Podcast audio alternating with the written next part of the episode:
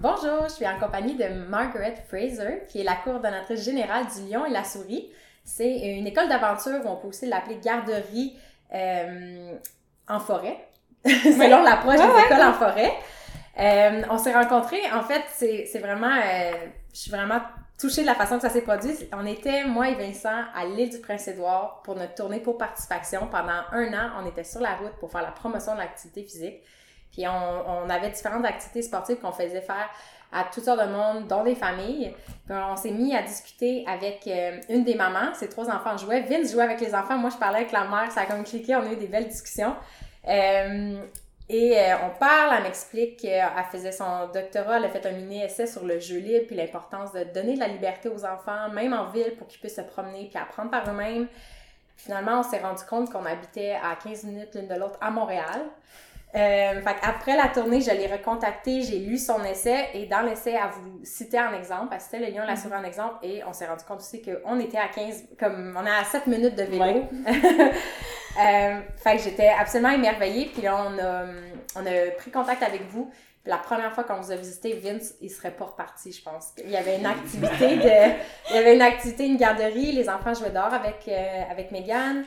Euh, puis il m'a dit, ah, oh, je reviendrai comme tous les jours prendre des photos et être avec les enfants. Puis on s'est dit que on a vraiment eu un coup de cœur. Puis à partir de ce moment-là, tu sais, on veut vraiment comme suivre vos développements puis travailler avec vous parce qu'on a on adore vos valeurs et, votre approche. Fait que c'est de ça qu'on va parler aujourd'hui, un peu toute la philosophie autour du jeu mené par l'enfant, puis de comment euh, favoriser le jeu aussi à l'extérieur. Mm-hmm. Euh, donc voilà, je vais te laisser la parole. On peut commencer un peu avec ton, ton parcours. Euh, personnel, puis qu'est-ce qui t'a amené éventuellement à fonder le Lion à la souris?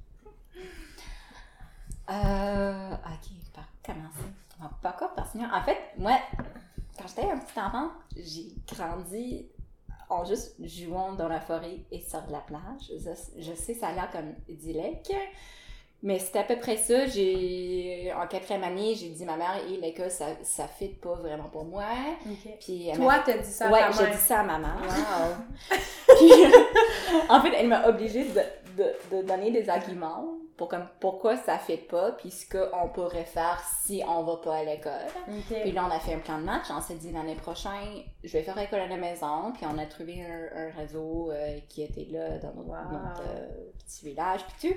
Puis là, c'est comme j'ai vraiment passé du temps à l'extérieur. Puis c'était tellement important pour moi dans mon développement, mais aussi comme dans mon confiance en soi j'étais comme une fille de 10 ans qui avait la liberté de tout faire, de faire mes cabanes dans, dans la forêt, de les défendre quand les garçons qui voulaient toujours les prendre, de, de, mes, mes enquêtes scientifiques, mm-hmm. tout ça, comme juste dans mon espace à moi, partagé avec mes amis, mais comme dans le flux d'une forêt qui appartient un peu n'importe qui, on sait pas trop. Tu sentais que tu avais un ancrage là, que tu étais capable ça. Vraiment. Puis euh, cette expérience-là était comme tellement importante pour moi qui fait que des années plus tard, je suis revenue à ces mêmes principes de base en tant mhm. qu'adulte. Donc, comme j'ai fait, euh, j'ai fait un diplôme de deuxième cycle en développement économique communautaire, euh, c'est là où j'ai rencontré Megan, qui est aussi cofondatrice. Puis on a fait un projet sur euh, garderie euh, proche d'éducation. Euh, on a parlé beaucoup de, d'éducation participative, démocratique. Qu'est-ce que ça, ça, ça pourrait être vraiment d'avoir des enfants qui sont impliqués dans leur propre développement, puis de leur donner la liberté, de, la faire, de, de, de, leur faire confiance et de vraiment aller au fond de l'idée de, respecter les enfants. Donc, on a comme monté un projet, puis après, c'était comme mais on a fini nos études, on n'a pas d'autre chose à faire. Donc, est-ce qu'on fait ça pour de vrai? Mm-hmm. Pourquoi pas? Um, puis on a commencé. Puis là, je suis tombée enceinte. Donc c'était comme ça tombait bien mm-hmm. qu'on a commencé. Puis mes deux enfants que j'ai eu après euh, avoir commencé la Lyon ont été capables de participer aux activités aussi. Mm-hmm.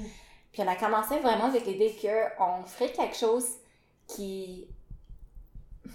C'est ça, qui fait avec les valeurs des parents dans notre coin. Donc, on, mm-hmm. connaissait beaucoup de parents. Je pense que tout le monde qui était dans l'équipe euh, fondatrice travaillait d'une façon ou d'une autre avec des enfants, comme autour du Myland, Plateau. Puis on connaissait beaucoup de familles qui, qui se disaient comme on n'est pas vraiment satisfait. On- en fait, c'est comme, on sent qu'il y a quelque chose qui manque dans l'expérience de nos enfants, dans les milieux plus typiques, les milieux de galerie typiques. Donc, on était comme, OK, à partir de ça, qu'est-ce que nous on ferait? Donc, on a Mhm. testé beaucoup de choses, on en a parlé beaucoup avec les parents. Puis, euh, on s'est rendu compte que le chant impossible était à côté de nous. C'était comme même pas Mhm. par exprès qu'on a commencé à côté du chant impossible. Le chant impossible, c'est un, un ancien terrain vague. Maintenant, c'est un espace vert protégé par la Ville de Montréal, qui est co-géré par un groupe de citoyens et l'arrondissement, qui est en renaturalisation. Donc, c'est un espace où le but, c'est vraiment que ça soit naturel, pas que ce Mhm. soit un parc aménagé. On n'aura jamais un, un- un terrain de jeu, puis on n'aimerait pas l'avoir parce que Mhm. pour nous, l'espace naturel, c'est ça le meilleur terrain de jeu pour les enfants. Donc, comme avec ça au côté, on était comme. On voyait, en fait, on amenait les enfants là-bas quelques fois par semaine, Mhm. puis avec le temps, on était comme, mais c'est ça, le, le- comme, quand on voit la magie Mhm. que nous, on vit avec les enfants, c'est ça ce qui se passe au chant impossible. Donc, avec le temps, on, a, chan- on, a- on s'est adapté pour que maintenant, on passe la plupart du temps dans le chant impossible, des espaces verts euh, à côté aussi, mais que maintenant, on commence et on finit nos journées à l'extérieur le plus que possible. Mhm. On passe tout notre temps dehors, puis on, est- on s'est vraiment mis dans le mouvement des écoles en forêt et le jeu libre. Puis initialement, est-ce que vous aviez, euh, vous disiez, on va peut-être être une garderie à la maison? C'est quoi les, les avenues possibles avant de découvrir le champ des possibles? Euh, en fait, nous, pour nous, c'était toujours un OBNL.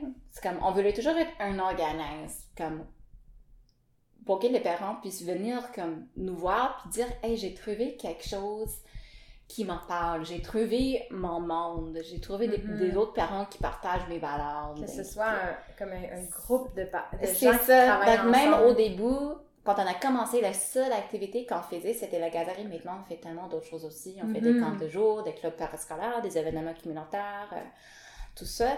Puis comme, mais même au départ, on faisait des événements communautaires parce qu'on voulait avoir, on voulait nourrir la communauté qui se formait, qui se développait autour de nous, Mhm. euh, qui ne trouvait pas sa place ailleurs. Puis vous, vous allez continuer encore à faire ça. Je pense que vous aimeriez faire une soirée par moi juste pour le plaisir de rencontrer des gens qui pensent ça. comme vous, puis am- amener des discussions. Oui, puis qu'en fait, on va commencer des, des cafés causeries, comme des moments pour les parents de- de- d'échanger entre eux, mais de comme de retrouver d'autres personnes qui sont intéressées par le jeu libre, qui se questionnent sur, OK, donner la liberté à mon enfant, oui, mais comment et quelles sont les limites, par exemple? Donc, c'est comme des questions, c'est comme nous, dans l'équipe, on y réfléchit beaucoup. Donc, c'est, on comprend que c'est pas clair, puis il faut d'autres personnes avec lesquelles vous pouvez parler pour faire cette réflexion-là, pour arriver à une réponse qui est adaptée à vous et à votre, votre réalité. Mhm. Donc, on aimerait ouvrir euh, nos portes pour encourager aussi la réflexion que nous, on vit en tant qu'équipe, entre les parents aussi. Et aussi les autres éducateurs et éducatrices dans le monde, euh, dans le mouvement des écoles en forêt.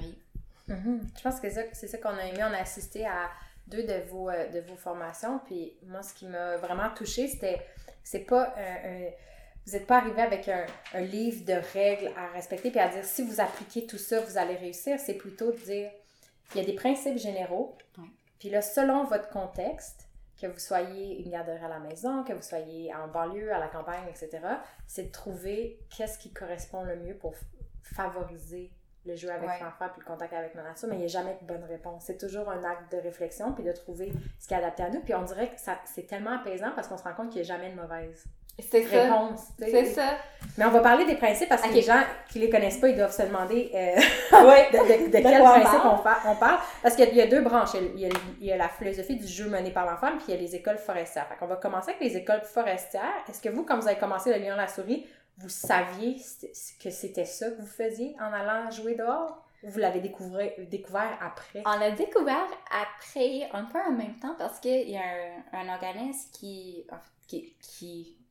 qui met des liens entre les éducateurs et éducatrices en école en forêt partout au Mhm. Canada, qui s'appelle l'Alliance canadienne Enfants Nature. Puis eux ont commencé à à peu près le même moment que nous. Donc, c'est comme, il y avait tellement du monde qui, qui, qui expérimentait ça, Mhm. qui cherchait à aller plus loin, mais quand nous on a commencé, il n'y avait pas un réseau en place qui disait Hé, écoute, on fait-tu la même chose? Mhm. Comme on, on peut partager nos ressources, on peut partager nos expériences, ça n'existait pas. Euh, maintenant, on est tellement content que ça existe puis qu'on en fait partie.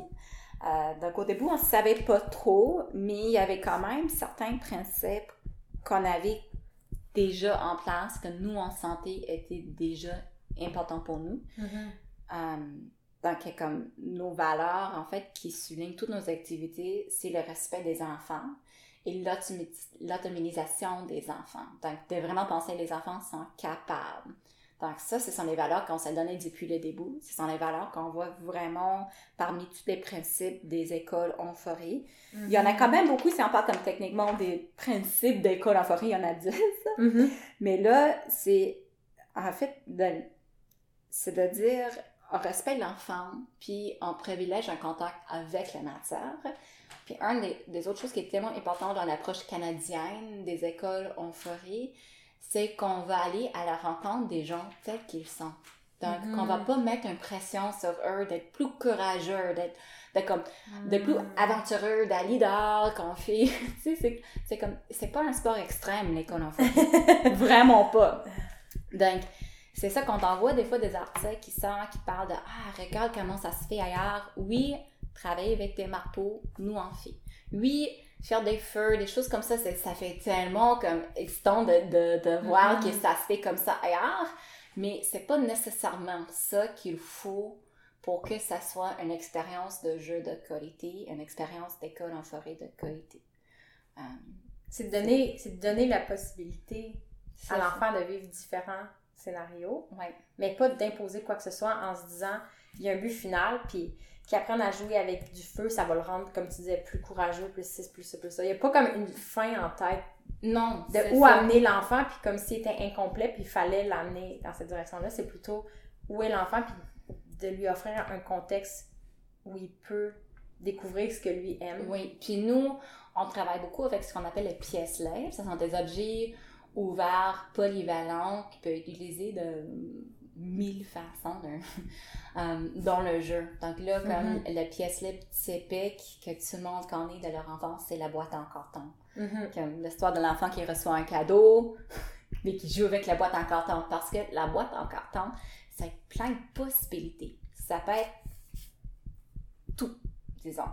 Puis le même principe s'applique aux autres objets ouverts et polyvalents qu'on trouve autour de nous. Puis nous, on sait que la nature, c'est un source, c'est la meilleure source des pièces libres qu'on peut Mhm. trouver. Puis en plus, les pièces libres qu'on trouve dans la nature, ils changent avec les saisons. Ils nous remettent en contact avec le monde qui nous entoure en plus.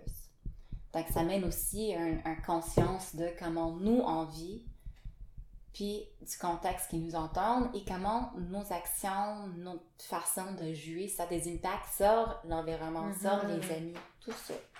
Donc euh, c'est c'est vraiment comme mettre Fait- tout ensemble. Fait que, on, on va faire une visite guidée euh, auditive pour les gens qui n'ont pas vu le champ des possibles.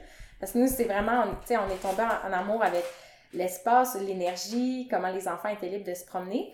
Euh, fait que le champ des possibles, comme tu disais, c'est un endroit, c'est un, c'est un terrain naturel qui sera pas euh, aménagé de manière euh, hy- hyper structurée. Parce que, encore une fois, s'il y a une structure de jeu, ça amène les enfants à jouer tous d'une certaine façon. Mais si tu as un terrain libre avec plusieurs, euh, des arbustes, des arbres, l'enfant, c'est plus une aventure, puis il y a différents espaces. Fait mettons qu'on on fait une petite visite guidée aux gens, leur expliquer, tu sais, je me rappelle, vous avez comme des coins spécifiques. Vous avez l'arbre, Mhm. vous avez les arbustes, vous avez le container. Fait que je sais pas si tu peux m'expliquer un peu, un enfant qui arrive à, votre euh, école d'aventure Ouais. le matin, c'est quoi l'univers qu'il Euh, voit devant lui? OK. Donc là, le matin, on arrive à une place que nous, on appelle euh, le marché des possibles. En fait, c'est un espace là qui n'a pas vraiment de nom, mais il y a un, un événement qui se passe là, quelques fins de semaine par année, qui s'appelle le marché des possibles. Donc, nous, on, on continue à utiliser le nom pour cet espace-là, qui est comme... Puis c'est un espace avec des arbres, les branches sont assez ba- bas pour qu'on puisse grimper là-dessus. En hiver, maintenant, c'est là, il y a une grande colline de neige qui a été laissée par les, les travaux de déneigement. Donc, on a des montagnes pour glisser. Euh, on fait des cabanes en neige. C'est comme un univers vraiment à créer pour les Mhm. enfants dans le marché des possibles. Parce que bien qu'on a des arbres, il y a moins de biodiversité. euh, pas qu'il n'y en a pas, mais il y en a moins que la biodiversité dans le Mhm. champ des possibles qui peut être assez fragile. Mhm. Donc là, on peut faire un grand montagne. On peut faire des choses comme ça avec moins de soucis. Donc c'est là où on se rencontre. Euh, quand tout le monde est là, on traverse euh, la rue pour aller à notre container, qui est un container euh, Industriel. industriel, avec du graffiti et tout. Mais qui abrite Ouais. vos, vos C'est ça qui abrite nos outils, nos pièces libres. Disons là, quand je parle de nos pièces libres, donc on est passé, c'est comme des pneus, Mm. des, euh, des rondins de bois, des, euh, des bâches, comme des choses un, un peu comme. Ça peut être sale, oui. ça peut avoir l'air d'un. déchet. on va le dire comme ça. Ça s'est déjà passé que quelqu'un qui voulait donner un coup de main a comme jeté nos trucs parce qu'on savait pas que c'était à nous. En tout cas, Mhm. Donc, c'est ça, donc c'est là où on trouve les pièces libres, puis où on a vraiment tendance à créer des cabanes, de, de, de créer des choses avec les objets que nous on amène. Mhm. Euh, puis ce qui continue, c'est comme un chemin comme, qui suit la voie ferrée qui Mhm. ouvre sur le, le champ des possibles pour de, d'abriter. C'est tout le champ des possibles, mais c'est comme il y a un. un, euh, comme c'est comme un doigt qui, qui, Mhm. qui sort d'une main. Donc là, c'est comme quand tu arrives au container, tu arrives sur le doigt, puis tu suis le doigt, puis tu arrives Mhm. aux mains, puis tu- à la main, puis tu vois tout ce qu'il y a. Puis c'est comme une ouverture, puis là, tu vois la- une colline avec des arbres là-dessus. Euh, il y a un, un, euh, un arabier où nous on s'assoit un petit peu pour la collation avec des branches pas qui. Un érable? Ouais, un Ouais, érable. ouais. Donc, euh, c'est ça. Donc, puis ça, c'est comme les, les lieux de jeu que les enfants prennent. Dis, moi, j'avais à l'érable. Puis là, c'est Ok. comme, il y a des noms. Des noms. La colline, l'érable, euh, le pommier. Donc, c'est comme les petites, les petites places qui ont chacun leur truc.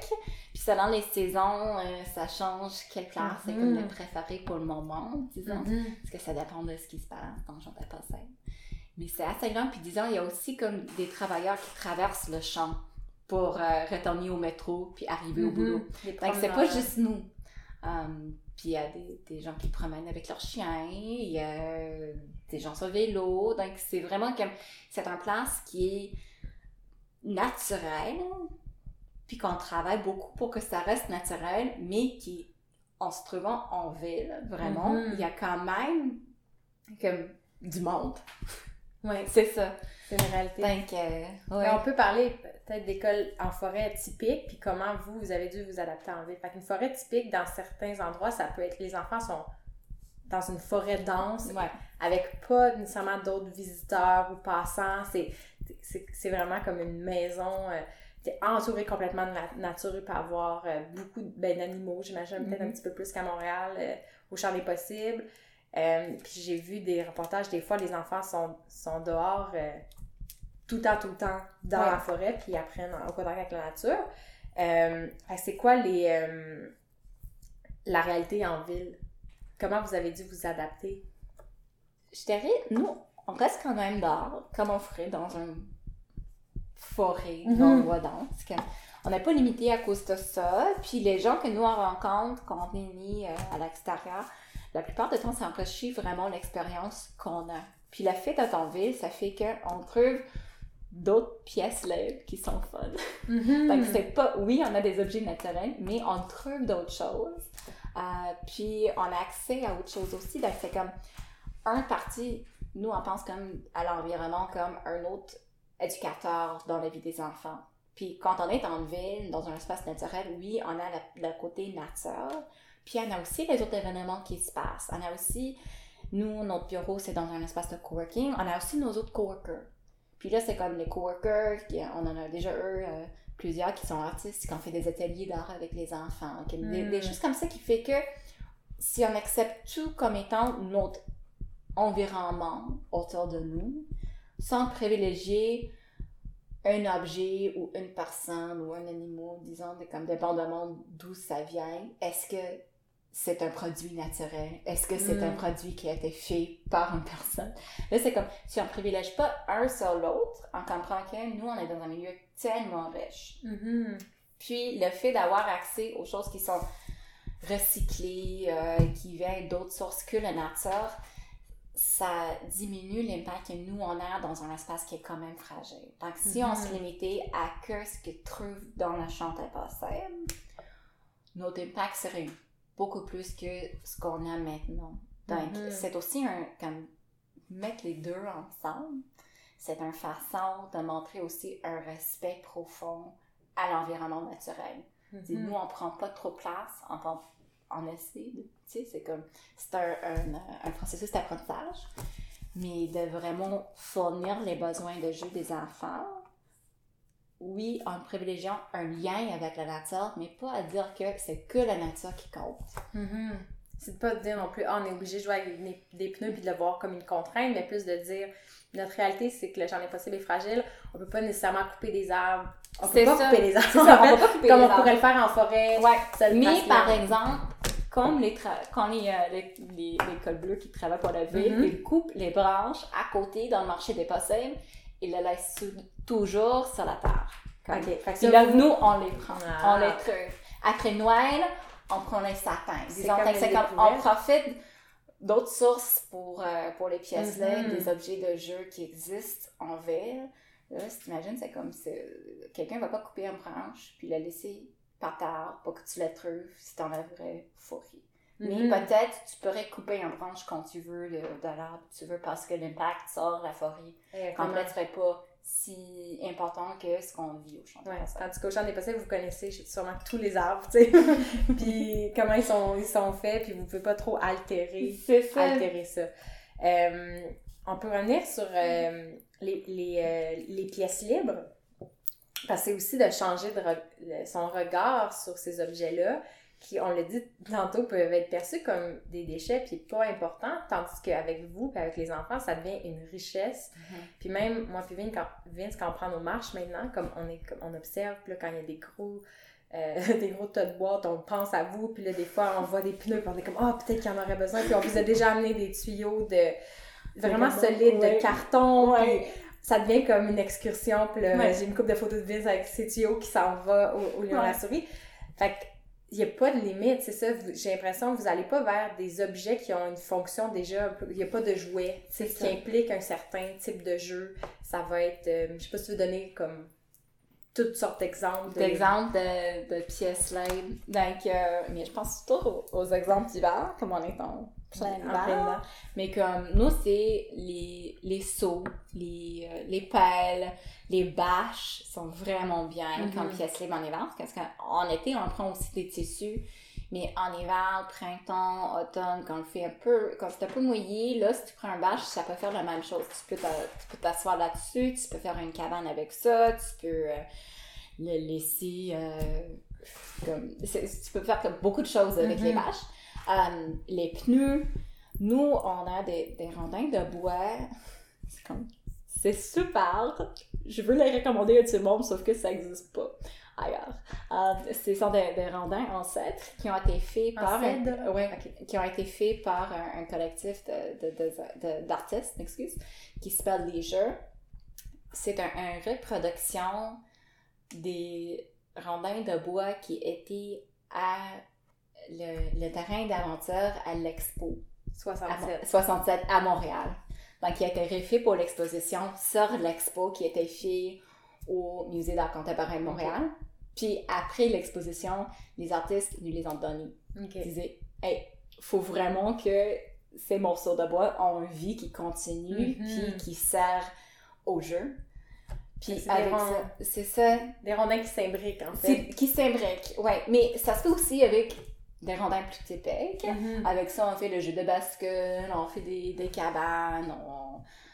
Je parle beaucoup des cabanes, mais c'est ça, que- c'est ça que j'aimais en tant qu'enfant. Euh, mais c'est ça, c'est comme... Pour, pour ça, c'est comme si t'en prends deux, puis tu mets un en dessus, puis l'autre, tu vas avoir, en fait, comme un vrai jeu de bascule, comme on aurait Mhm. dans un, un terrain de jeu, sauf que ça serait adapté à la grandeur, à la vitesse, Mhm. puis, comme, à l'enfant qui le constitue. Puis comme dans ce cas-là, nous, on le fait toujours avec un adulte à côté pour accompagner l'enfant dans la construction d'un tel jeu. Um, puis là, demander, c'est comme, comment est-ce que tu te sens là-dessus? Est-ce que tu te sens solide? Est-ce que tu aimerais que je tiens l'autre côté? Disons, c'est comme des choses comme Mhm. ça, comme pour, euh, pour donner des outils pour que eux-mêmes puissent voir s'ils se sentent en sécurité, s'ils aimeraient qu'on fait un ajustement avant de continuer. Mhm.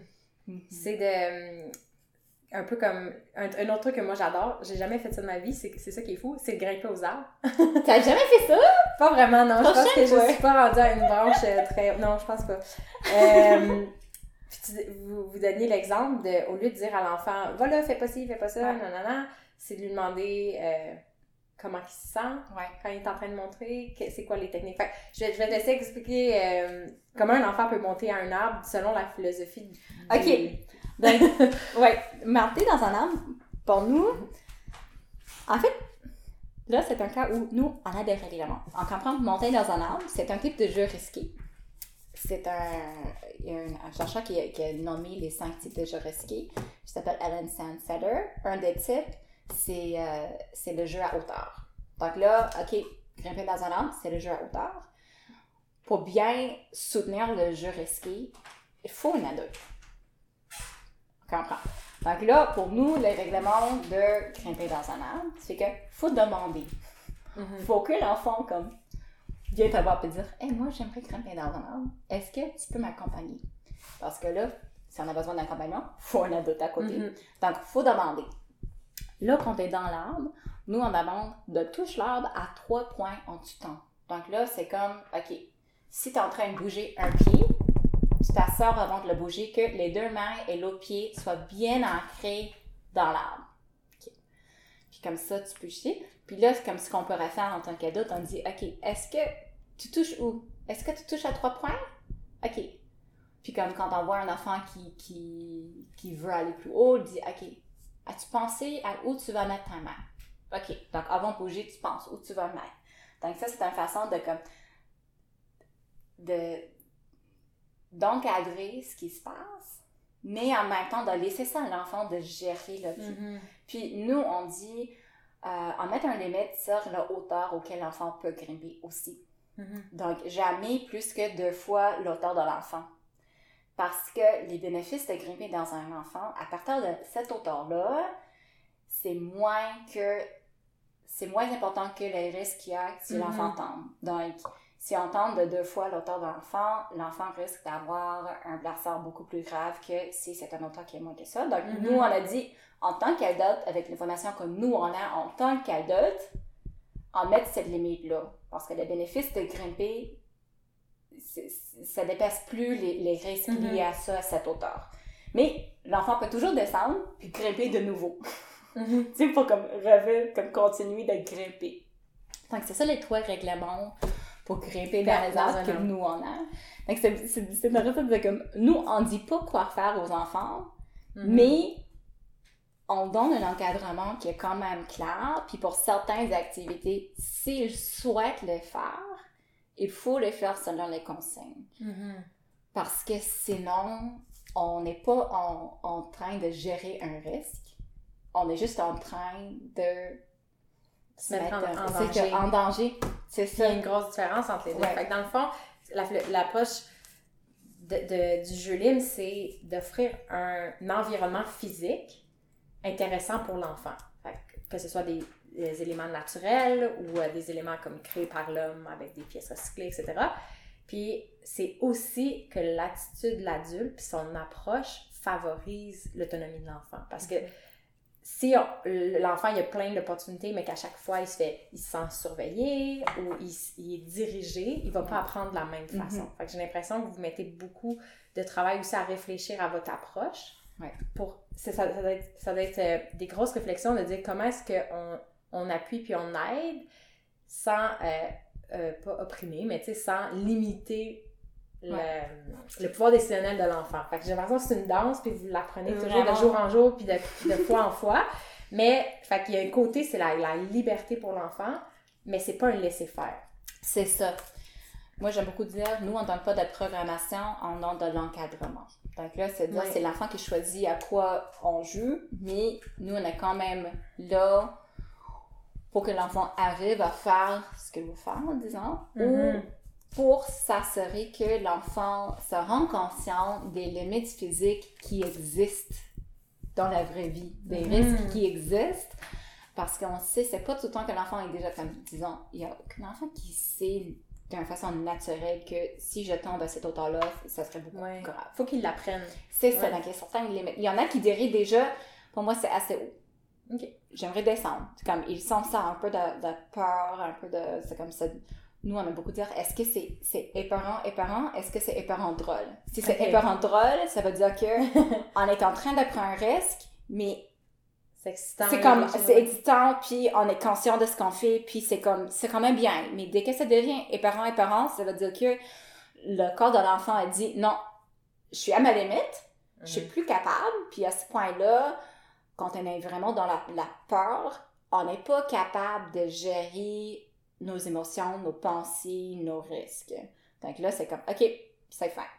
Mhm. Mais je vais comme revenir un petit peu sur euh, le jeu live, juste parce qu'il y a une définition pour le jeu live qui, euh, qui est partagée un peu partout au monde. Ça vient du Royaume-Uni, mais c'est comme, euh, c'est ici aussi dans les, dans les écoles en forêt, euh, Mhm. Partout quand on parle de l'animation par le jeu, qui est une discipline qui existe au Royaume-Uni. Là, tu peux même avoir un, un doctorat en animation par Ah, le jeu. je. Euh, mais c'est ça la définition. Il y a trois choses, euh, en fait, les, les trois critères pour que quelque chose soit considéré le jeu live. Ok. faut que ça soit dirigé par l'enfant, faut que ça soit choisi librement, et faut que ça devienne une motivation intrinsèque. Donc là, quand tu as parlé de, de l'environnement qu'on a, c'est ça. Nous, on a dit, OK, c'est ça ce qu'on vise. Dirigé par l'enfant, choisi librement, motivation intrinsèque. Qu'est-ce que nous, en tant qu'adultes, on peut faire pour que ça soit vraiment l'expérience de l'enfant? Donc là, c'est comme choisir librement, par exemple, faut des choix. Mhm. faut des choix ouverts, qui sont des vrais choix. Mhm. Là, on parle des pièces là. Motivation intrinsèque. Puis même dirigée par l'enfant, c'est comme faut que l'enfant soit capable de, de, de se dire OK, nous on joue à être des écureuils, disons, puis c'est ça comment ça se fait. Moi je suis la maman, toi t'es bébé, puis on fait comme ça.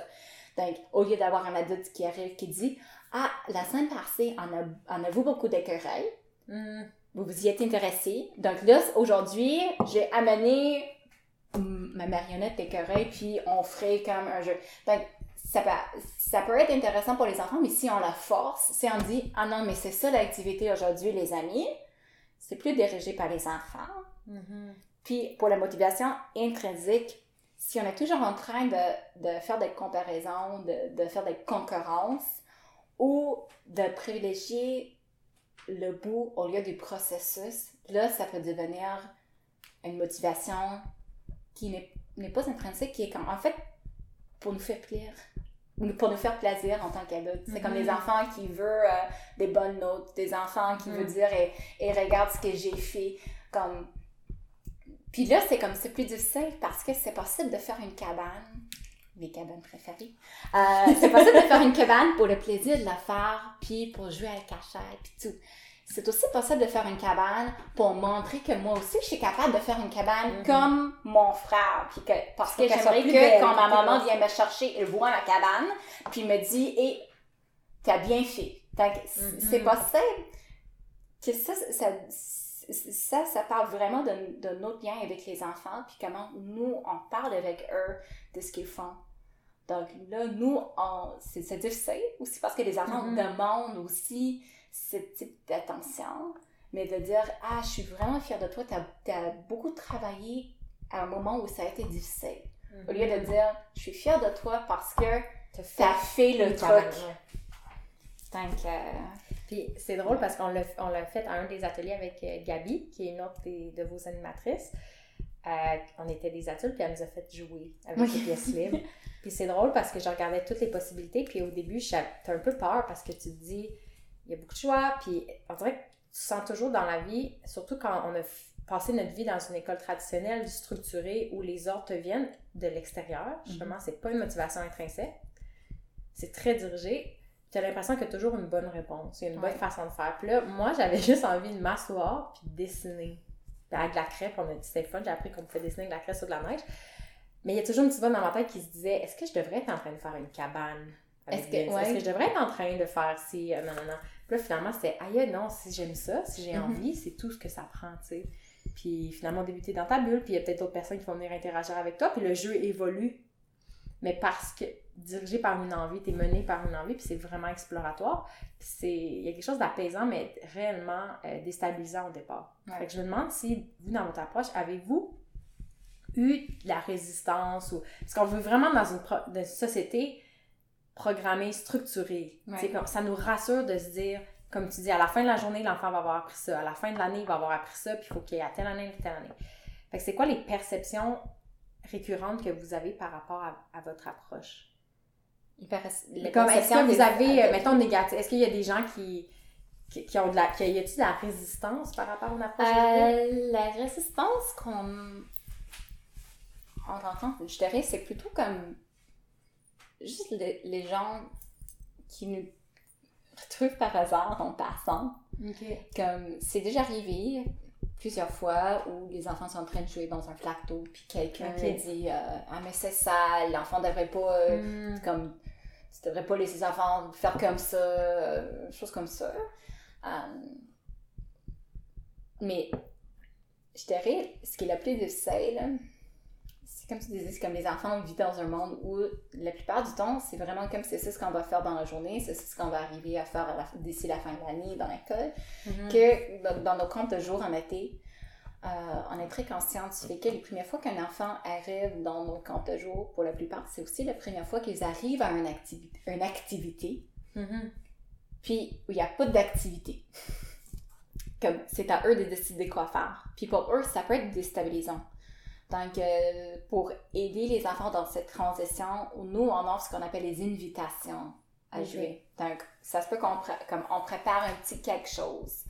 Euh, ma collègue Gabi fait toujours la même chose aussi pour euh, le groupe Parents du Petit. C'est un groupe de jeu pour les parents avec les enfants euh, qui jouent ensemble parce qu'on sait en tant qu'adultes, nous aussi on trouve ça déstabilisant. Mhm. Donc, on aimerait avoir petit quelque chose à faire avec nos mains, disons. On aimerait comme avoir des trucs. Puis pour les petits, les- quand ils commencent à s'habituer à jouer dehors, avoir quelque chose qui est là, pas juste des pièces là, mais comme de voir un adulte qui est en train de jouer avec, ça montre Mhm. que on s'attend juste à ce que tu joues. Tu vois ce que l'adulte fait, joue Mhm. aussi. Donc, euh, c'est ça, des invitations, ça fait un peu le pont entre le monde d'activités dirigées par les adultes et le sentiment de liberté que l'enfant va finalement euh, va arriver à avoir, disons, au Mhm. camp de joie à la fin de la semaine, va arriver le matin puis dire c'est ce que c'est ça ce que moi je veux faire aujourd'hui. Mhm. Mais quand même, la première journée, c'est difficile. Mhm. Mais ça serait plate de vivre toute, la, toute, toute ta vie puis ne pas savoir quoi faire une journée où t'as rien à faire. Ouais, c'est pas savoir qu'est-ce que toi t'as Ouais, envie de c'est faire, ça. de pas, Pas ce que ça. tu devrais faire. Pas ce que Mhm. tu penses. C'est ça, c'est comme vraiment. C'est quoi qui va te faire plaisir de faire. Mhm. Puis en termes d'encadrement, on- un, un, un docu- court documentaire qu'on a vu qui nous avait vraiment inspiré, c'est The Land, qui est sur un terrain d'aventure en Angleterre. Oui, Ouais, en. Angleterre. Mais en fait, euh, en Wales, donc Royaume-Uni. OK. Euh, puis il y a quand même une, il y a différentes approches. C'est comme un spectre, en fait, du- Ouais.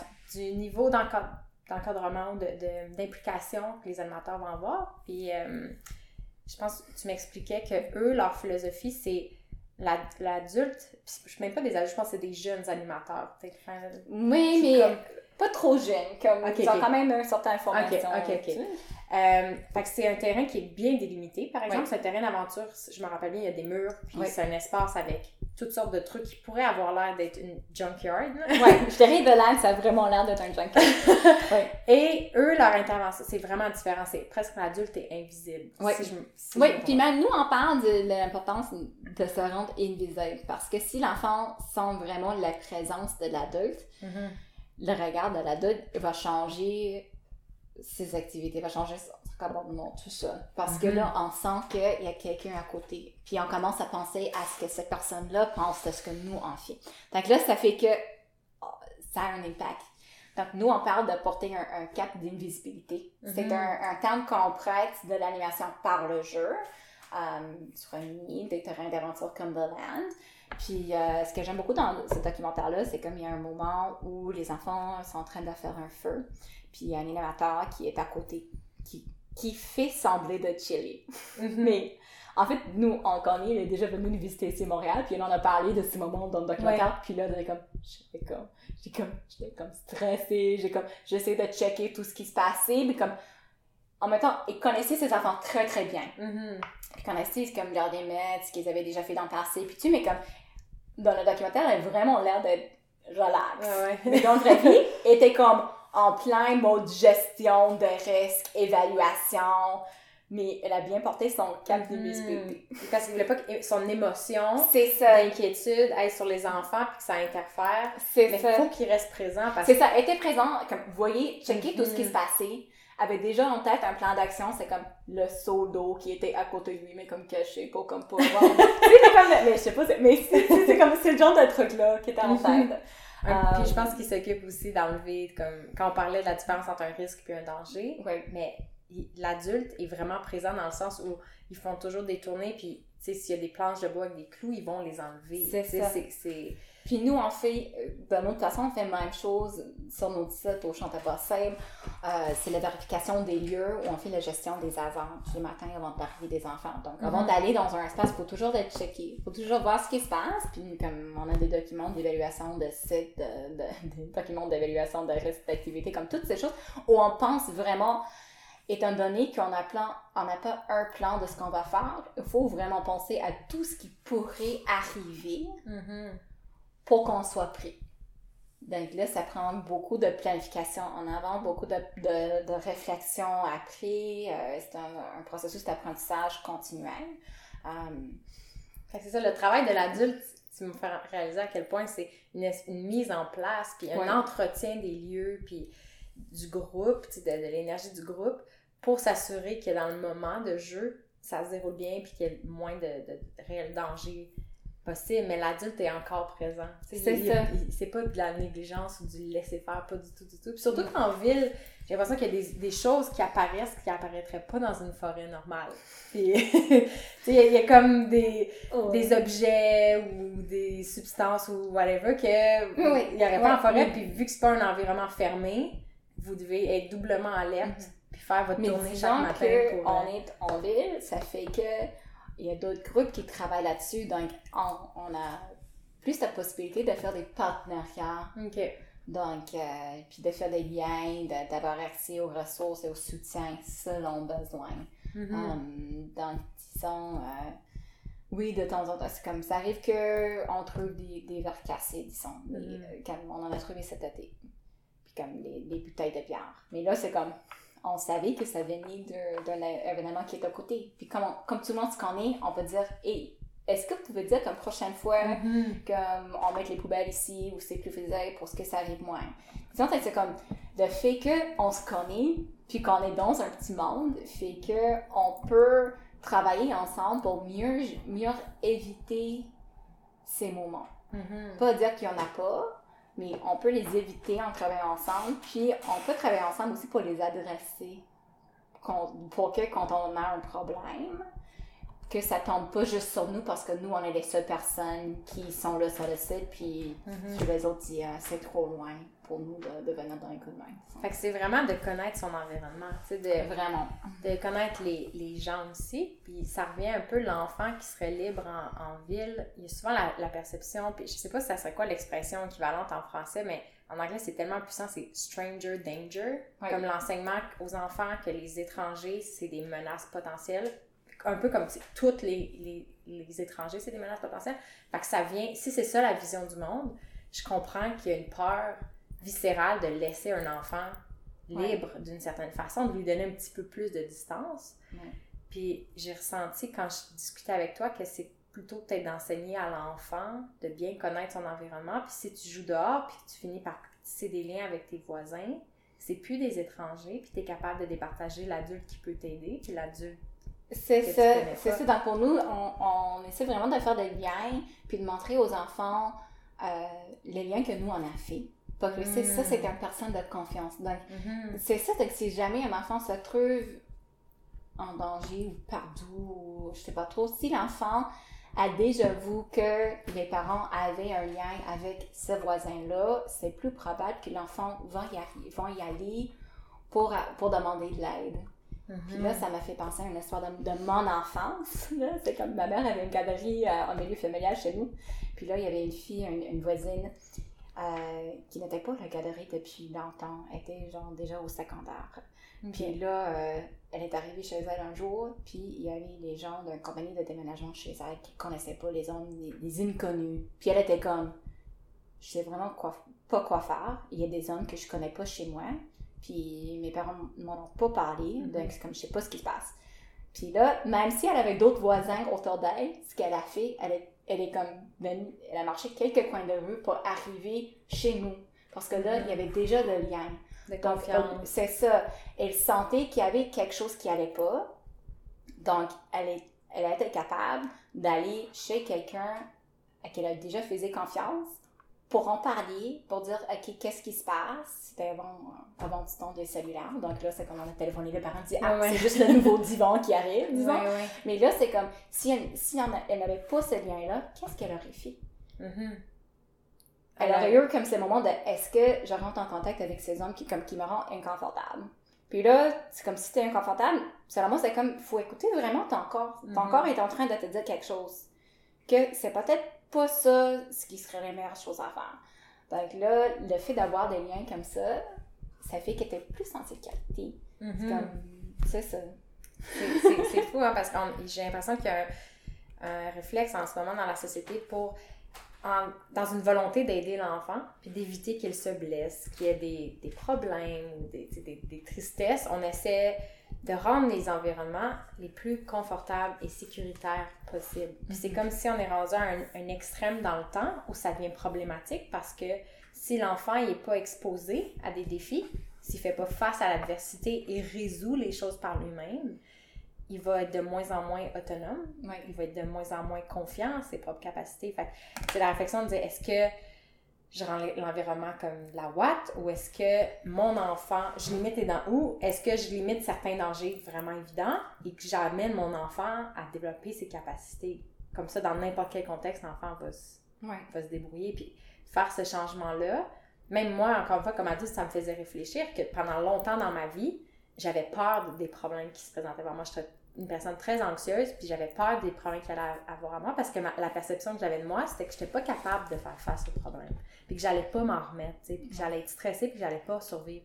Puis maintenant, je me dis, ah, peut-être que je peux investir dans certaines de, de mes forces, apprendre l'intelligence émotionnelle, euh, comment travailler en équipe, ces choses-là. Puis quand tu te sens outillé, ça fait, le futur fait moins peur parce que Ouais. tu te dis, j'ai ce qu'il faut. J'ai l'impression que c'est ça que peut vous amener.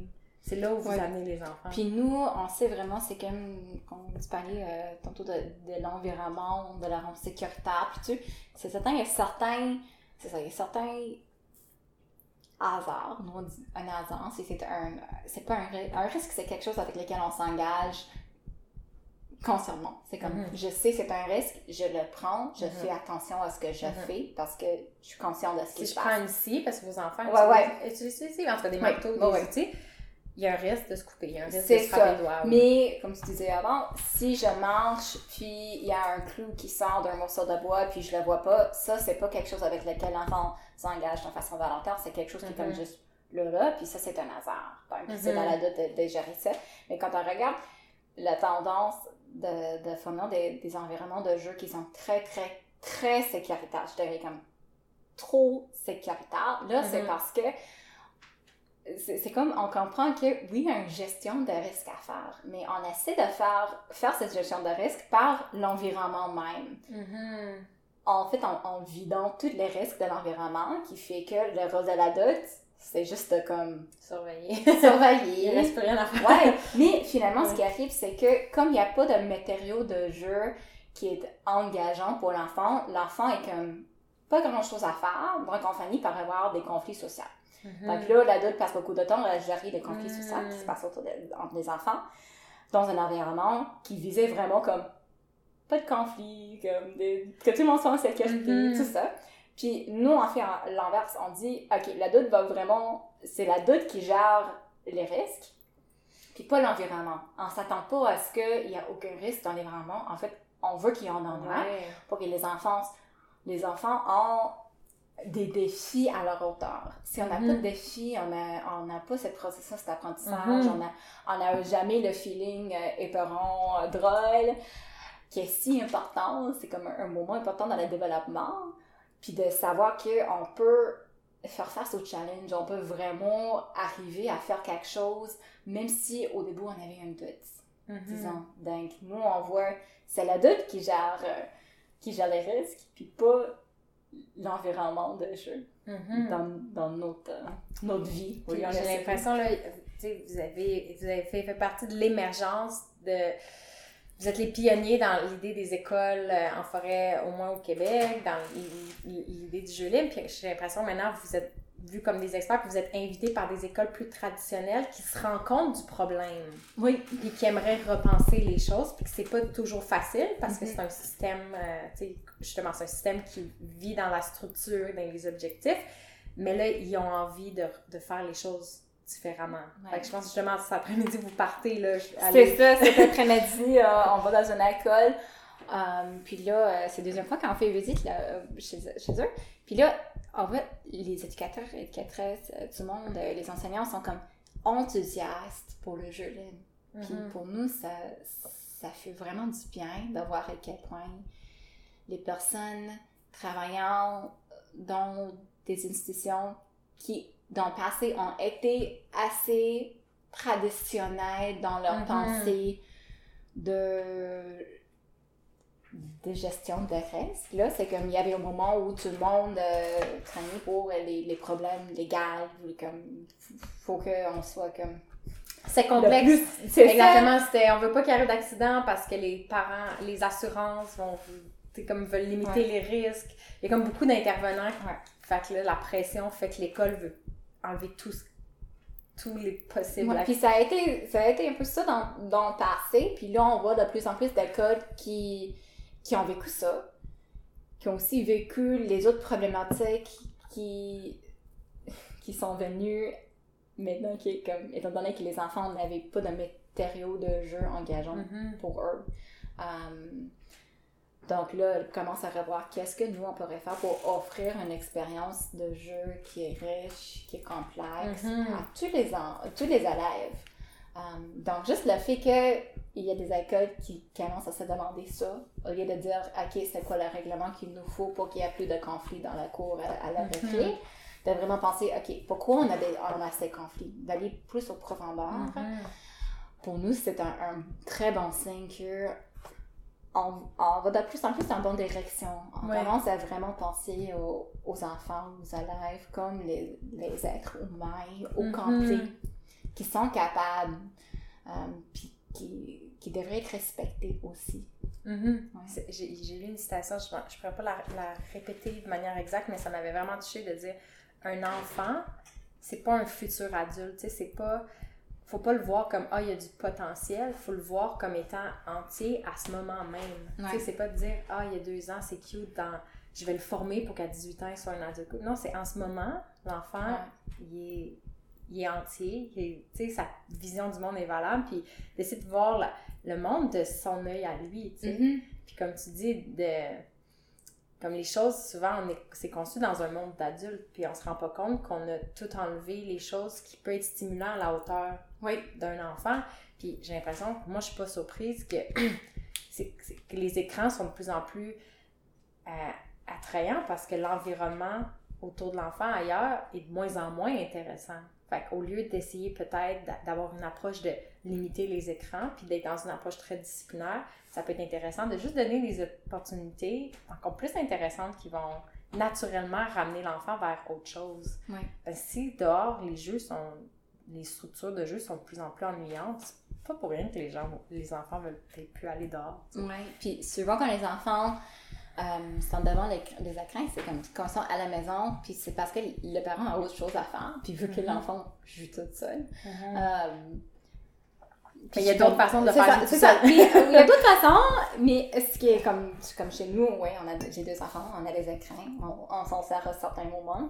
Puis là, euh, mais comme tu disais, on commençait aussi, c'est comme mon fils, en fait, commençait à demander, regarder la télé chaque fois qu'on revient de l'école.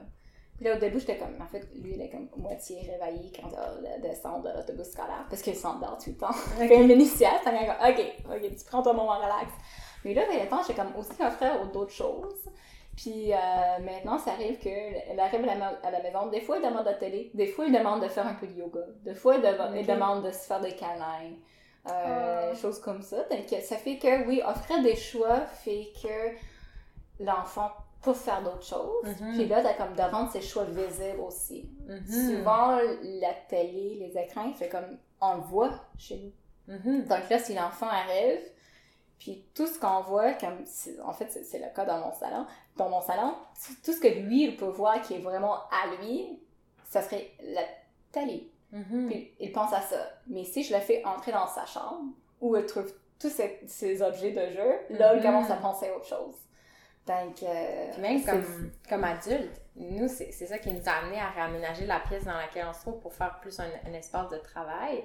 Parce qu'on s'est rendu compte que la majorité des maisons, des lieux, c'est aménagé pour le confort, puis que la, la plus grosse pièce, c'est souvent le salon avec le divan confortable, puis la télé. Mhm. c'est normal, dans un environnement comme ça, d'avoir envie de s'asseoir puis d'écouter la télé. Oui. Puis on s'est dit, au lieu d'essayer de vaincre ça à chaque jour puis de se motiver à pas s'asseoir puis à pas écouter la télé, on s'est dit, ben on va le rendre pas accessible, tu.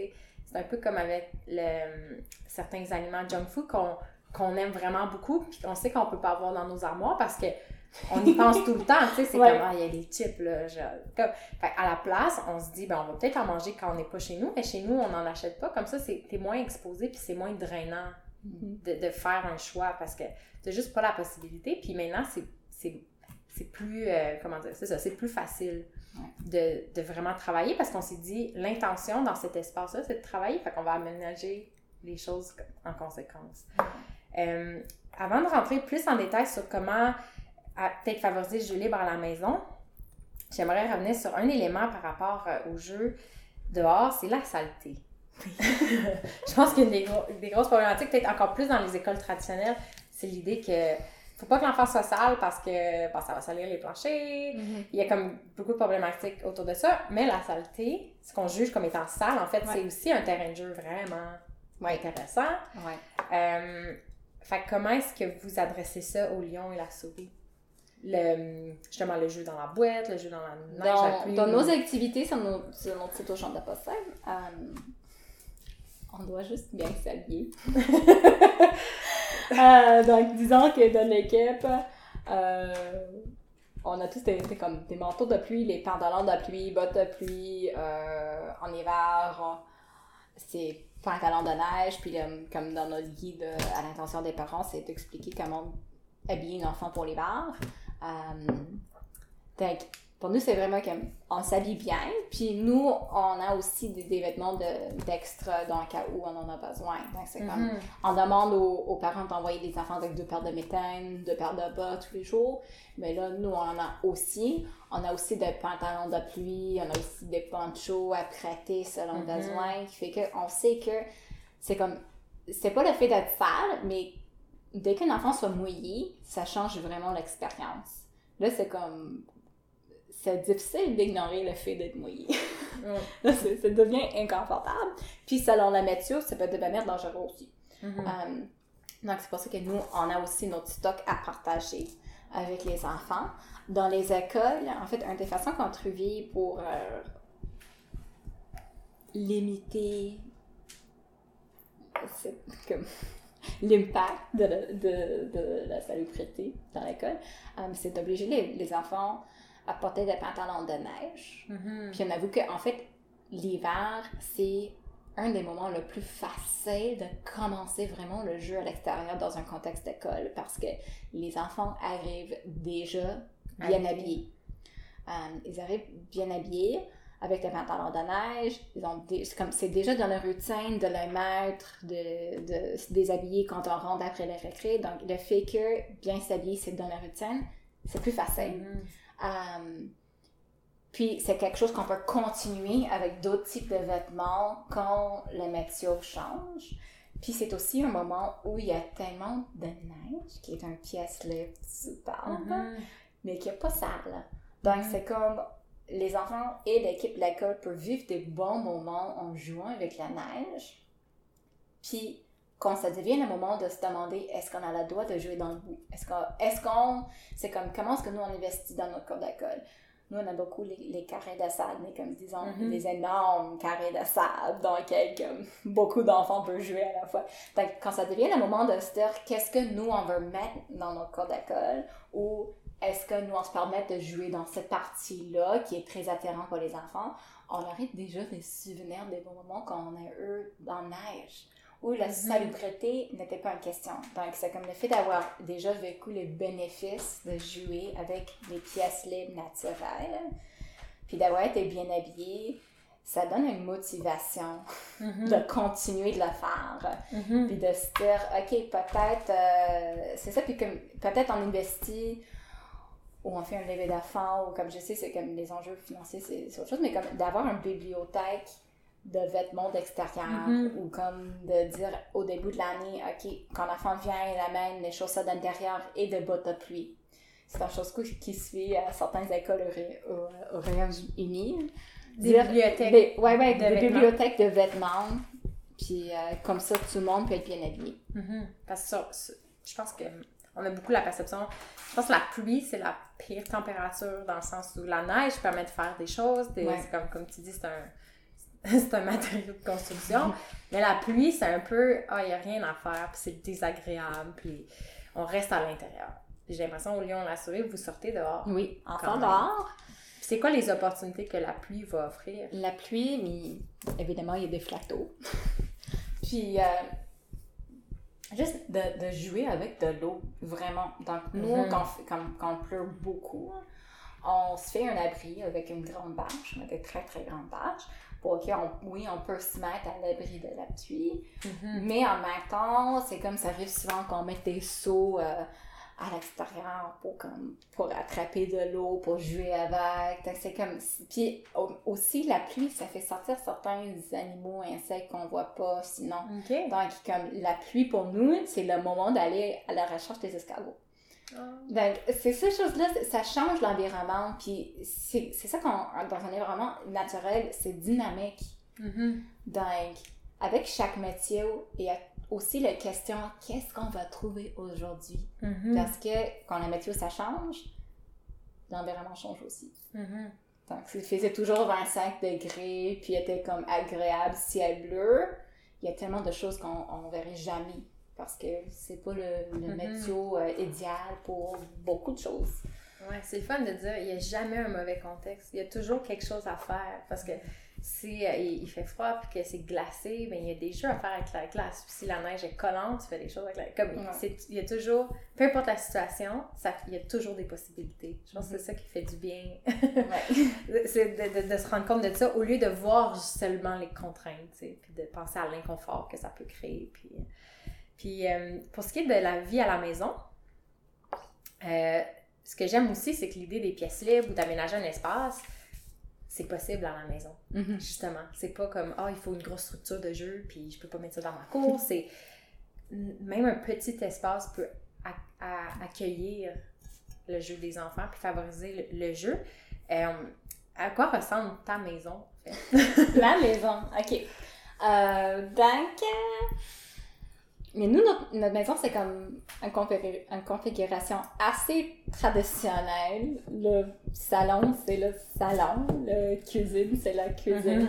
Puis c'est aussi où on mange. Euh, le champ des enfants, là, en fait, je viens tout de, de- je viens de tout réorganiser euh, pour que les jeux soient plus accessibles à mes fils. Puis comme ça, ils voient ce qu'ils ont comme Mhm. matériaux de jeu pour sortir, pour ranger. Euh, mais là, je dirais, c'est comme une chose qui que moi je trouve intéressant dans la chambre de mes enfants, c'est que malgré tous les, les jouets qu'ils ont, là, c'est comme, ils cherchent toujours, ils font toujours dans le recyclage pour trouver Ok. des, euh, des tuyaux en carton. Puis là, c'est comme si on, on finit, euh, disons, papier de toilette, puis je m'attends Mhm. au recyclage. euh, mon fils arrive, puis il me dit Et maman, c'était à moi. C'était mon truc. Pourquoi tu jettes mon truc? Euh, là, tu peux plus rien chez la maison parce que tu sais jamais si C'est c'était là. Donc là, c'est comme un, comme- puis avoir un, mon fils voulait tellement une épée. Donc là, on en a fait un en carton. Puis lui, c'est comme ça lui Il dérange voulait quoi, Une épée. Une épée, ok. Puis ça lui dérange pas du tout que ce soit en carton. Puis le fait que c'est en carton, ça fait aussi que comme c'est pas si grave, si on, si- si on frappe quelque chose, ça fait pas mal, tu sais, c'est des choses comme ça. Puis, euh, mais eux, ils prennent vraiment tout ce qu'on a dans la maison pour faire. Donc, je dis comme, les jouets typiques sont dans la chambre de mes enfants. Puis là, on a aussi comme des meubles d'arrangement qui sont à leur hauteur pour qu'elles puissent vraiment avoir accès. Mhm. Puis ils ont euh, des lits superposés. Puis là, une des choses qu'ils aiment faire tellement, c'est faire des spectacles. Donc, ils grimpent sur le meuble d'arrangement pour faire un spectacle, puis qui est à côté du lit superposé, puis ils grimpent sur le lit. Ça, c'est comme, ils ont fait un, un parcours de, Mhm. pour grimper par-dessus. Euh, mais vraiment, le fait que moi, j'ai rien mis sur les meubles d'arrangement, comme mes, mes fils Mhm. prend ça comme un table de jeu, table de, de Lego, comme il fait des spectacles là-dessus, donc ça, ça devient une scène. Puis c'est aussi, c'est comme c'est quelque chose de très solide. Donc j'ai pas de souci, c'est grimpe là-dessus. Euh, étant donné que nous, on a vraiment pas l'espace pour un, un structure de jeu. Puis j'ai deux garçons qui Mhm. veulent Vous vraiment vivez en ville. c'est vous ça, on est en ville, on habite le premier étage, donc on a des voisins, donc c'est comme, on n'a pas de cours en arrière. Mhm. Euh, donc, on s'est adapté. Euh, puis, comme notre balcon en arrière, on a été, l'été passé, j'ai mis une joueurs sur le balcon. J'ai euh, j'ai fait un abri à partir, à partir des, euh, des anciens draps. Les Euh, anciens quoi? draps. Draps. ok. Ouais, donc c'était comme c'était comme des draps de Transformers de mon chum de son enfance. Donc ça faisait complètement qui pour lui aussi. Mais en tout cas, c'est ça. Donc on a comme on met des pièces libres sur le balcon pour Mhm. jouer. Euh, puis dans le salon, en fait, ce qu'on a, c'est tellement de coussins. Puis une petite tente. Ok. Donc là, c'est comme ça se range assez facilement parce que nous, on a beaucoup de des invités, donc on, on voulait avoir de l'espace pour du monde. Mais en même temps, il y a quelque chose pour eux, donc on a des, comme des coussins en mousse euh, qui sont longs.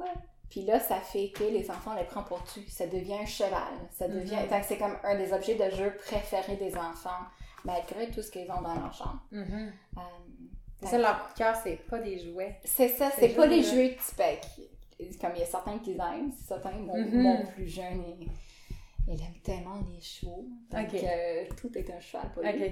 Mais c'est ça, donc, c'est des objets un peu ouverts. Puis Mhm. c'était aussi comme quand nous, on fait le tri dans la maison, on pense, ah, mais ça, ce serait le fun pour les enfants. Donc, on le Mhm. met à côté pour eux. Au lieu de juste jeter les trucs euh, qui n'étaient pas, pas faits exprès pour eux. C'est le fun que les enfants repensent la fonction des objets. Tu sais, de Mhm. dire, avec une cuillère, tu peux pas juste euh, manger, ou ça peut donner une pelle, ça peut donner quelque chose pour faire de la musique, ça peut frapper, puis on l'avait vu quand on était allé. La première fois qu'on est venu voir, je pense que j'avais amené des, des balles de tennis. Mhm. Puis les enfants, ils les ont pas nécessairement lancées. Ils ont fait une structure avec des objets comme. Tu sais, c'était pas comme des tuyaux, même, même pas. Ils avaient fait une structure. Puis leur, leur fun, c'était de les faire glisser. Puis Oui. les balles revolaient partout. Puis c'était tellement mignon. Puis là, tu voyaient comment ils, ils- ils étaient ingénieux parce qu'ils déplaçaient les choses pour faire les, aller, les balles aller plus loin. Puis Megan était à côté, tu sais, elle avait pas besoin d'intervenir, mais tu Mm. voyais qu'ils amélioraient leur Ouais. setup à chaque fois, puis c'était magnifique, genre. Puis c'était pas comme, oh, on a des balles de tennis, on va les va jouer au baseball. Comme on va jouer au tennis, c'est- juste une chose qui roule. tu sais, Ouais. comme la base, c'est juste un objet qui roule. Puis ça, ça c'est libérateur aussi. Je pense qu'il y a beaucoup de systèmes de cuisine aussi dans vos pièces libres qui Oui, peut être fait Ouais, à la maison. Donc, euh, c'est ça, nous, on- comme au lieu Saint-Sophie, on, on fait beaucoup de, de ce qu'on appelle la cuisine debout et la cuisine de neige. Mhm. Fait que, OK, on a beaucoup cette pièce-là naturelle, la, la boîte de, la- de neige, mais qu'est-ce qu'on pourrait ajouter à notre stock pour que les enfants puissent jouer encore plus avec eux. Mhm. Donc là, c'est comme ces matériaux de cuisine qu'on achète, disons, comme dans les friperies. Mhm. Euh, puis ça fait que comme ça devient une invitation pour ceux qui ont besoin d'un plus de comme ok une idée à quoi faire mais ça devient tellement de choses c'est pas comme le, le casserole ça reste toujours un casserole Mhm. ça devient juste un contenant puis pour les petites mains les cuillères de cuisine ça peut être beaucoup plus facile pour une manipulation euh, à petite Mhm. échelle qu'une grande pelle disons Mhm. puis nous, on, on, on joue avec le temps, c'est comme disons, les, les pelles pour, euh, pour la sable sont pas si solides d'habitude, comme, sont pas assez solides pour aller dans la neige comme dans la glace. Les trucs en plastique. C'est ça, avec le c'est ça, c'est comme ça en plastique. Puis c'est ça, c'est comme. Sont disponibles partout, mais c'est difficile d'en trouver qui sont solides, qui vont Mhm. durer un, un bon bout de temps et qui peuvent être comme solides pour la neige. Donc c'est pour ça que des ustensiles de cuisine, ben, comme Mhm. ils sont faits en métal, c'est robuste, on Mhm. pourrait dire. Donc euh, ça devient des pelles aussi. pas juste- Mhm. Ça devient super intéressant. Euh, en termes de. Dans, dans ton parcours, justement, j'ai l'impression qu'il y a des idées qui ont émergé quand, en testant les choses au fur et à mesure. Comme tu disais, tu as tout appris en partant ton propre projet. Euh, mais est-ce qu'en cours de route, il y a eu des, des euh, associations, des experts des livres, des, peu importe, qui, des, des auteurs qui t'ont inspiré puis qui t'ont amené des idées? Euh, en fait, quand nous, on a commencé à vraiment parler de l'animation par le jeu, euh, on a travaillé avec un organisme au Royaume-Uni qui, euh, qui a en fait formé des membres de notre équipe en animation par le jeu, qui s'appelle Pop-Up Adventure Play. Puis c'est eux qui... euh, c'est grâce à eux qu'on a pris le concept de euh, terrain d'aventure éphémère Hmm. Um, eux l'appellent ça Pop-Up Adventure Playground. Mais c'est un, un modèle d'innovation que eux ont développé, que nous on prête pour nos animations lors des événements euh, et festivals publics. Mhm. Qui est juste le fait d'a- d'amener des pièces libres comme recyclées. Là, on dit comme des pièces libres plutôt doux, donc moins de risques. Mhm. Um, Vu que vous connaissez pas nécessairement c'est les ça, enfants. vous qu'on connaît pas contexte, l'enfant, qu'on n'est pas leur contexte, puis là, comme dans ces contextes-là où on a une certaine liberté, mais les hasards, sont- il, y en a, il y en a moins à gérer, Mhm. fait qu'on peut passer plus de temps à vraiment intervenir auprès des parents, puis comme d'outiller les parents pour qu'eux Mhm. se sentent à l'aise de devenir eux-mêmes pour soutenir le jeu libre. Donc, ça fait d'une activité de jeu vraiment une activité euh, communautaire et euh, de partage. Donc ça, c'est un organisme qui est important pour nous dans le demande de l'animation par Mhm. le jeu. Puis pour les écoles en forêt, c'est l'Alli- l'Alliance canadienne Enfants Nature qui est à Ottawa, euh, qui aussi nous en font mis, mais euh, Mhm. qui sont partenaires importants pour nous, vraiment pour faire rayonner les principes, Mhm. euh, pour faire rayonner les écoles en forêt au Québec. Parce Euh, qu'eux, ils font pas d'animation, pas de garderie. Mais en fait, étaient comme euh, liés à Ottawa Forest School. Ok. Euh, donc, c'est comme quand même un site. Mais ils, font aussi le travail de faire les liens entre les écoles en forêt partout Mhm. au Canada. Puis, ils se sont donné comme la tâche de, de faire un réseau entre nous pour qu'on puisse partager nos expériences et nos savoirs. Mhm. Euh, puis mettre ça ensemble pour faire euh, certaines, comme, les, comme par exemple les principes des écoles en forêt, qui sont pas Mhm. les, les principes qui ont juste été comme développés dans le bureau de l'Alliance. C'était Oui. pas ça, c'est comme vraiment comme en Travail travaillant, c'est un travail collectif avec les, les personnes travaillant dans les écoles en forêt partout au Canada. Puis comme ça, ce qui est sorti, c'est une Mhm. approche euh, qui est comme adaptée vraiment à notre contexte au Canada. Donc, c'est un peu autre de ce qu'on voit aux États-Unis, disons. C'est un peu autre de ce qu'on voit au Royaume-Uni. Ici, c'est vraiment le jeu libre qui est à la base. Donc, le jeu libre en nature.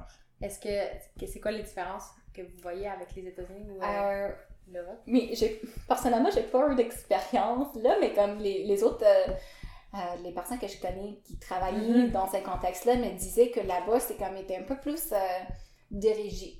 Mais comme, puis il y avait certaines capacités qu'on voulait développer un peu plus. Disons Ok, comme, je comprends. aujourd'hui, on va apprendre à faire ça, pas tout le temps, mais qu'il y en avait un peu plus. Euh, puis qu'il y avait un peu plus de bricolage, disons. Donc, c'est, comme avant, c'est comme, ça peut être un peu d'un spectrum, disons, comme si on est tellement géré par l'adulte, si on en est moins. Puis des fois, c'est pas nécessairement le Mhm. pays, c'est pas nécessairement l'organisme même dans lequel on se trouve. Ça peut être aussi comme la différence entre deux animateurs. Mhm. Euh, pour nous, c'est certain, c'est comme dans tout, comme on s'engage à ce que tout ce qui se passe dans notre organisme, ça suit vraiment les principes de, de jeu mené par l'enfant. Mhm. Euh, J'imagine que qu'une question qui revient dans tous les documentaires que les, les écoles en forêt se font poser, c'est Ah, mais quand l'enfant rentre à l'école, est-ce qu'il y a à niveau avec les autres? Tu sais, Est-ce qu'il ne devrait pas être en train de faire des mathématiques puis décider ça? Fait que je comprends que si on succombe à cette pression-là, Ouais. on finit par devenir un peu plus dirigé puis à essayer de, de juste être un avant de l'école traditionnelle. Tandis que vous, c'est vraiment de rechanger l'approche ouais.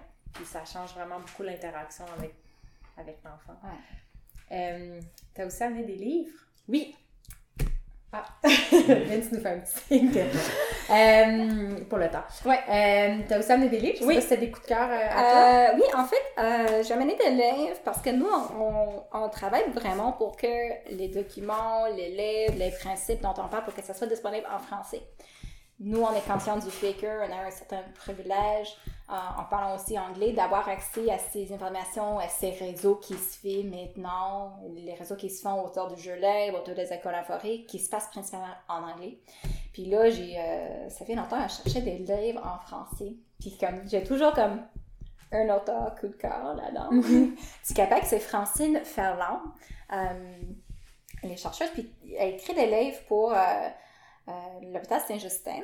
Ok. Puis là, il y en a un que j'ai lu récemment qui est comme plus pour les parents, qui répond aux questions puis aux inquiétudes. On a parlé un peu comme est-ce que le jeu libre, ça suffit? Est-ce que c'est assez? Ok. Mon enfant joue à la même chose tout le temps? Qu'est-ce que je devrais penser de ça? Ah. Des choses comme ça. Puis ça, ça s'appelle le jeu chez l'enfant. On va le montrer. euh. C'est un des questions-réponses. Euh, c'est ça, puis ça, c'est vraiment adapté pour les parents. Puis là, elle parle des objets polyvalents, comme nous. Donc, c'est-à-dire comme vraiment les principes sur lesquels tout notre travail est basé, tout ça, c'est quelque chose qui est déjà reconnu ici, qui, qui, qui existe déjà dans les recommandations, de, tout ça. Euh, donc, c'est pas nouveau. Euh, Peut-être notre façon de l'encourager est un peu autre à ce qu'on Mhm. voit ailleurs, mais les principes de base, puis la recherche sur laquelle c'est basé, c'est déjà ici accepté. J'ai aussi amené euh, deux autres livres, qui sont aussi de Francine Ferland. Euh, et si on jouait, c'est un, un livre qui est déjà dans la troisième édition. Je peux. Euh, mais ça, c'est un texte comme fondamentaux sur le jeu, euh, le jeu au Québec. Ok. Donc euh, là, il y a tellement de, de questions. Ça va plus au, au, euh, en détail, disons, sur le développement de l'enfant, le le rôle du jeu libre. Puis aussi un, un livre qu'elle a écrit, appelé euh, Viens jouer d'art, qui explique pourquoi le faire, les contraintes qui existent, puis démystifie un peu aussi, comme, des fois on pense que c'est pas possible. Mais Mhm. là, si on va vraiment... en fait, il y a des façons de faire. Donc, euh, c'est ça, elle explique vraiment comme les contraintes qu'on vit en tant que parent, en tant qu'adulte, puis euh, les bienfaits pour un peu inspirer les gens d'y arriver Mhm. quand même. Mhm. Je pense que c'est vraiment ça que je retiens quand on va vous voir, on sent que c'est possible. Ouais. qu'il y a toujours des, des solutions, peu importe euh, le contexte. Puis c'est ça, nous, on est deux adultes, on n'a pas d'enfants, mais comme on pense tellement souvent à vous, dans notre approche à comment on aménage notre maison, comment notre petite voix intérieure, on se parle à nous-mêmes pour intégrer nous-mêmes du jeu puis un peu plus de liberté dans notre, euh, Ouais. dans notre quotidien. Je connaissais pas ces références-là, fait que merci beaucoup de les avoir amenées. On va les mettre aussi dans les notes du, du podcast pour que les gens euh, découvrent Francine Ferland. Euh, tu as un, un engagement cet après-midi, comme on disait, dans une école. Fait que euh, faut que chercher Gabi au parc à côté. Fait qu'on va te, Oui. on va te libérer. Euh, ben, merci beaucoup pour ta Merci. présence, Margaret. Je pense qu'on va se revoir. Peut-être qu'on va même inviter Gabi et Megan dans, dans, dans, dans le futur parce que on adore travailler avec vous. Euh, donc, euh, euh, terminé. Les gens qui aimeraient vous suivre, Oui. médias sociaux, où est-ce qu'on vous trouve? Facebook, Le Lion et la souris. Instagram, c'est le même. Euh, puis notre site web, c'est lelion-et-la-souris.com. Donc, ils peuvent. euh, là, vos programmes sont complets pour les enfants, c'est ça qui est fou. Mais- Pour jusqu'à ouais, ouais. l'automne. Mais le compte Mais- d'été, il nous restait place. Donc, OK. euh, Fait dans le fond, vous offrez un service d'animation euh, pour les enfants, des fois des trucs par enfant et aussi des formations pour des gens qui seraient qui veulent être éducateurs, qui c'est plus les principes, la réflexion Ouais. autour du jeu libre. Ouais. Euh, donc, faites ça. Fait merci encore, puis on va savoir bientôt. Merci.